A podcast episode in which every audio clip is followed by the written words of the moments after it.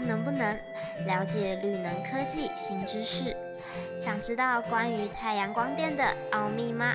那就赶快跟着我们的 Miko 一探究竟吧！太阳能装修设备职业工会欢迎您。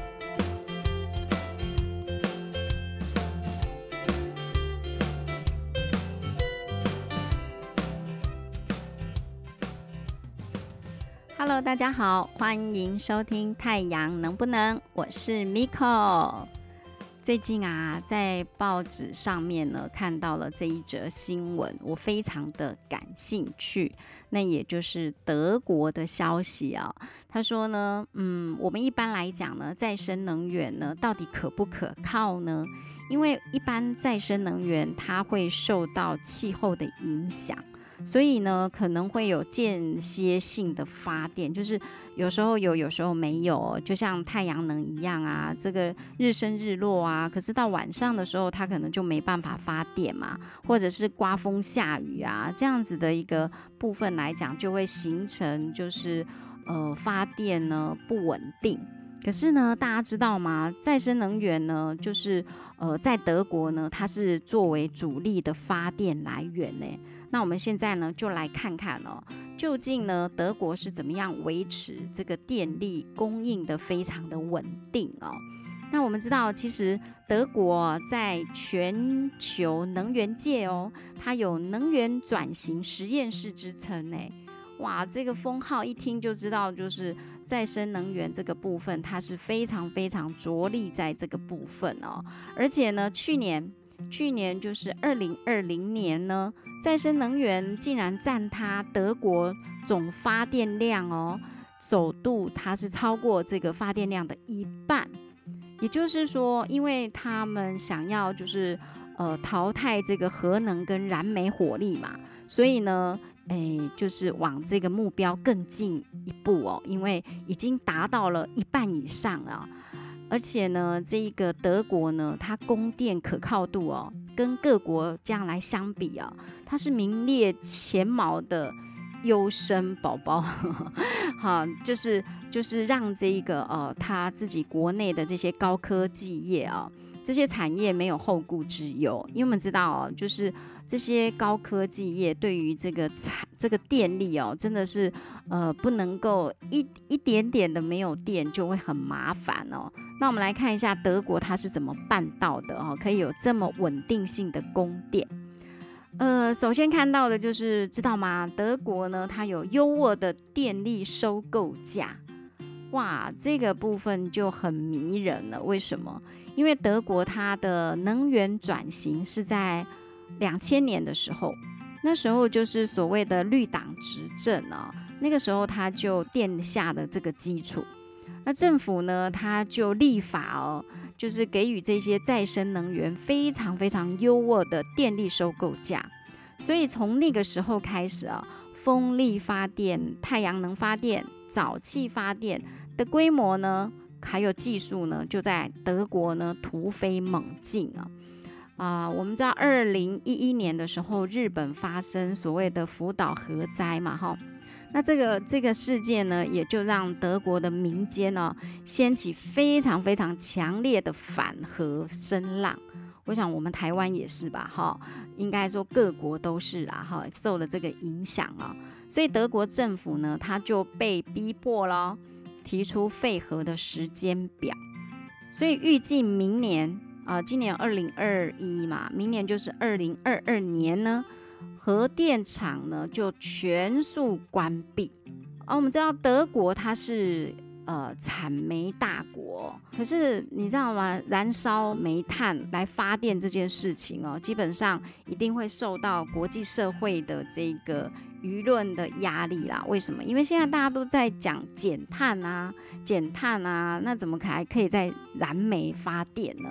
所以，呃，德国呢也发出这样的声明，就是他的国家呢最后一座的燃煤火力发电厂呢，最慢最慢。会在二零三八年关闭，哇！所以你看，它这个时间表都是都是非常的有时间性的啊，呃，所以呢，德国目前呢是以风力和太阳能为主要的发电的主力。那其中呢，风电它又占全国发电量的百分之二十七，啊，超越了这个燃煤、核电、天然气和太阳能啊。所以我们就知道，就是说，哇，风力原来风力就是德国的最重要的电力来源啊。因为呢，你知道吗？它去年来讲，就是风力加上太阳能，它总发电量是一千八百三十亿度哦。那这个传统的燃煤、石油、天然气呢，是呃产生的是一千七百八十亿度哦，所以你从这个数字，你就可以知道说，哎，这个再生能源已经超越了传统的这个发电的呃模式啊，所以呢，嗯，这个部分来讲，德国真的是做的非常非常的一个到位哦。那我们知道呢，可是呢，这个风力跟太阳能呢？呃，基本上用之不竭，取之不尽。可是，嗯，虽然它是地球上最便宜的，呃，这个发电方式啊，再生能源呢，可是它就是也是会有那种，就是间歇性的发电特性，就是狂风来的时候啊，那发电量可能暴增。可是夏天哦，这个平静无风的时候，那个风力呀。风力发电的叶片，它又完全停摆哦，或者是说，呃，太阳能板到晚上的时候，一度电也发不出来哦。所以这个部分来讲，就是会随着日升日落啊，刮风下雨啊，季节的变化呢，风力跟太阳能它就会时时波动。那这样子怎么样去维持就是很稳定的电力供应呢？这个时候就有一个技术，现在大家。呃，各国都非常投入的一门技术，这就是储能技术。储能技术啊，这个就是为什么？因为当风大的时候，太阳大的时候，就赶快怎么样产生电能，把它储备起来。啊，等到呢这个天气不稳的时候呢，再把这个储能的电呢，再把它就是呃解放出来。哇，这样听起来是蛮不错的，对不对？哈，因为呢，诶，因为现在目前德国它的做法就是说，因为储能技术目前还没有成熟嘛，所以它就必须要怎么样？必须还要再运用这个所谓火力发电啊，哈，或者是一些核能发电来彼此做这样子的一个支援。呃，在这个用电高峰的时候，这些再生能源的电力不足的时候怎么办呢？就用这一些传统的呃电力模式呢来做调度哦，这个是很传统的方式。可是如果慢慢的，你想嘛，二零三八年，呃，就应该是说二零二二年它废核了嘛，那二零三八年它也把燃煤厂。关闭了嘛？那这个时候怎么办呢？那这些传统的发力方式没有办法再再做这个调度，那怎么办呢？那当然就是要看什么？看储能的部分嘛，哈。所以这个部分来讲，就是说我们知道，就是说，嗯，德国来讲，它就是呃风力和太阳能是它主要就是主体。那这个部分呢，怎么样？就是说。呃，可以让这个呃储备的储能系统来做这个调度，就是本来那一些传统的电力。呃，发电方式呢，本来就是兼差的一个角色嘛，偶尔上上台来就是救急一下。那现在没有他们可以救急的时候怎么办呢？就是运用这些储能系统哦，就是让这个供电可以很稳定啊啊！为什么？因为因为你想嘛，如果有这个储能的部分来讲，那你就是可以呢，早早的可以储备一些。啊，不备之需的这样子一个能源哈。那现在呢，德国也积极跟各国跨国合作，比如说，他就跟挪威合作。德国基本上为什么它会比较偏重于风力发电呢？因为呢，它在德国北部呢，它的地势是很平坦的，所以在那个地方哦，他们拥有这座上万座的风力发电机，在那个地方哦。可是呢，风力发电机会有一个问题，就是说风速太强的时候啊，你又很怕说它一下子呢发了太多电，然后对这个电网呢造成很大的一个呃承受力哈，怕它没有办法就是承受啊，所以呢，基本上它会把它关掉。就是因为这样子风太大，所以你就把它停摆。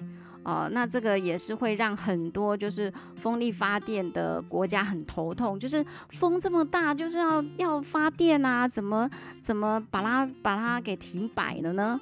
哎，就是没有办法，因为有时候就是没有那个储备系统嘛，哈。所以如果现在有了这样储备系统呢，哎，这个就是一个很棒的方式，对不对？啊，今天风很大，就多储能一点啊，哈。所以德国现在就跟北欧。呃，就是挪威合作啦，因为挪威其实每一个国家它的再生能源发展都会因为呃有利于这个国家的方式，像比如说，嗯，德国它就是风力嘛，那挪威它是用水力发电的哈，它打造了一条哦全长六百二十三公里的海底电缆。预计今年二零二一年它会完工哦，所以呃就有这么说哈，挪威就会成为德国的电池，哈哈，为什么呢？因为当德国没有风的时候啊，挪威就怎么样，把多余的水力发电就供应给这个德国。那当德国风很大的时候啊，就把这个风电呢。就送到挪威啊，让它储存起来啊，有需要的时候再用。所以你看，这样跨国的合作是不是非常棒哦？就是我我缺的时候你就供应我哈，那我多的时候呢就给你哈，那种感觉哈。所以呢，现在全球呢很多大厂就积极的在研发什么呢？就是研发所谓的储能设备。那现在呢，他们就是有一个。呃，目前来讲，呃，大家都觉得这个方式不错哈。是什么方式呢？就是说，呃，目前现阶段比较被看好的，呃，就是可以跟再生能源，就是跟这个氢能合作，哦，氢能结合啦。为什么？就是它可以就是把过剩的电转成方便储存还有运输的氢气。啊，那这样子来讲呢，它可能就是可以在运送过程啊这个部分来讲是方便的哦。所以现在就是说，呃，而且这个绿色氢能基本上它也是零碳排的一个呃非常热门的话题哦。因为我们知道我们现在如果是呃，就是会对环境污染源会造成很大伤害的部分，这个就不列入考虑的方式嘛，哈。所以这个部分来讲，我想储能呢是现在呢很多大厂呢着力的这个部分，因为呃，如果呢有了这个再生能源，而且可以这个有储能呢，在调度上哈，我想这个也是一个非常棒的一个一个未来发展的趋势。那就像台湾也是一样啊，哈，台湾在冬天的时候，风力的部分它可能可以发展比较多的一个呃发电量，那这时候就把它储存起来啊，对不对？那夏天的时候呢，这个太阳能呢发电量比较足够，也是把它储存起来啊。到季节呢，比如说梅雨季节的时候啊，那个太阳呢就就没有办法这么足够的照亮的时候，就可以把这个储能系统呢就拿。拿来当调度，诶，我觉得这个真的就是未来哦，太阳能啊，再生能源，大家现在就是很积极在重视的一块哈。那今天呢，很嗯，就跟大家聊一聊，就是德国呢怎么样呢？呃，身为所谓这个。呃，能源实验室的这样的一个角色哈，扮演的非常好。那这也是我们要去学习的一个榜样啊。